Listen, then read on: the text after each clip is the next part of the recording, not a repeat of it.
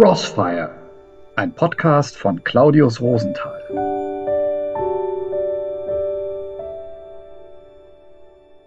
Ende der 80er Jahre kam ein Film in die Kinos, der für mich bis heute nichts von seiner Faszination verloren hat. Der Club der Totendichter. Ein wunderbarer Film über einen Lehrer, der versucht, seinen Schülern die Schönheit von Sprache, von Poesie zu vermitteln, der ihnen deutlich machen will, wie reich diese Welt ist, wie bunt und vielfältig, wie voller Leben, voller Leidenschaft. Und um ihnen das klarzumachen, lässt er sie zunächst einen wissenschaftlichen Text lesen, darüber, was ein gutes Gedicht ausmacht, wie man das mathematisch genau berechnen kann. Die Schüler sind beeindruckt. Doch dann fordert der Lehrer sie auf, diesen Text aus dem Buch rauszureißen, Seite für Seite, weil, so sagt er, Poesie nicht höhere Chemie ist, weil Sinn keine naturwissenschaftliche Größe ist, weil Formeln und Vernunft an Grenzen kommen, wenn es um Schönheit und Gefühl geht, und weil wir an unseren Seelen nicht herumschrauben können wie ein Klempner. Mit den Texten aus der Bibel, die heute in unseren Kirchen gelesen werden, ist es ähnlich. Die sind auch wieder einmal sperrig. Und wir bekommen Probleme mit denen, wenn wir damit zu viel Verstand dran gehen. Wenn wir glauben, wir könnten die verstehen, wenn wir sie nur gut und genau genug analysieren. Also, um was geht es heute? Wir hören im Tagesevangelium heute ein Gebet. Jesus betet. Er hat gerade mit seinen Freunden zum letzten Mal gemeinsam gegessen und nun betet er aber nicht auf einfache, klare Weise, sondern kompliziert, verschachtelt.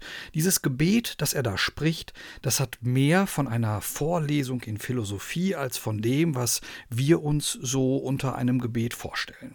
Da fallen Sätze wie Verherrliche deinen Sohn, damit der Sohn dich verherrlicht, denn du hast ihm Macht über alle Menschen gegeben, damit er allen, die du ihm gegeben hast, ewiges Leben schenkst. Oder für sie bitte ich, nicht für die Welt bitte ich, sondern für alle, die du mir gegeben hast, denn sie gehören dir. Alles, was mein ist, ist dein, und was dein ist, ist mein. In ihnen bin ich verherrlicht. Sie verstehen nun sicher, warum ich mit der Szene aus dem Club der toten Dichter eingestiegen bin, denn dieses Gebet, das lässt sich nicht so einfach in mundgerechte Stücke schneiden.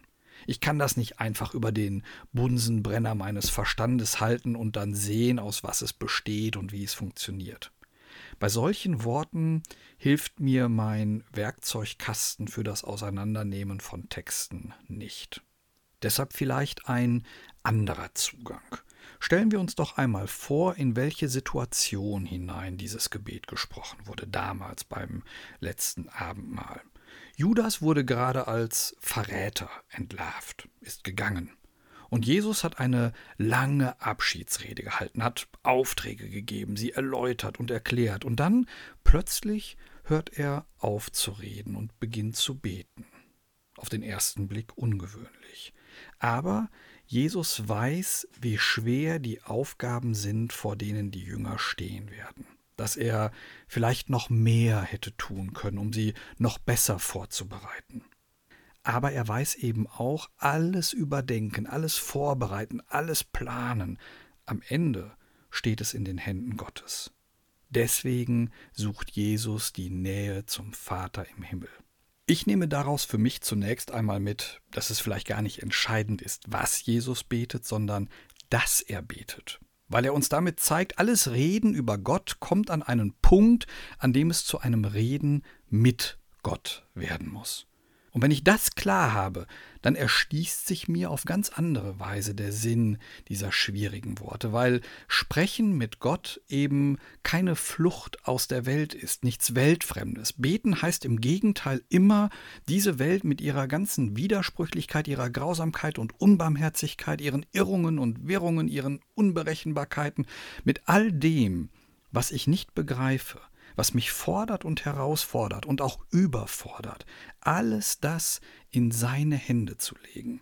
Nicht nur zu vertrauen auf das, was ich gelernt habe, studiert habe, wo ich mich vorbereitet habe, sondern auch und vor allem darauf vertrauen, dass der liebe Gott bei mir ist, dass ich alles in seine Hände legen darf.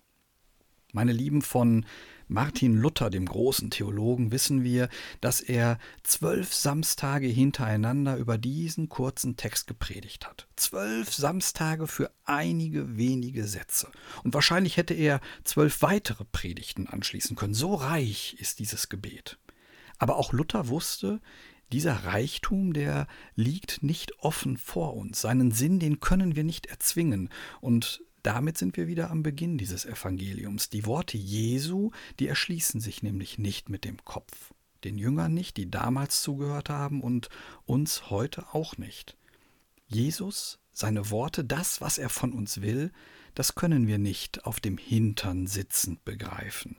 Wenn wir ihn verstehen, wenn wir ihm nachfolgen wollen, wenn wir ihm begegnen wollen, dann sollten wir unser Leben in seine Hände geben und dann raus anfangen, handeln, leben, versuchen, das Beste zu geben und vertrauen darauf, dass der liebe Gott selbst aus dem Schlechten, das wir ihm bieten werden, immer etwas Wundervolles schaffen kann.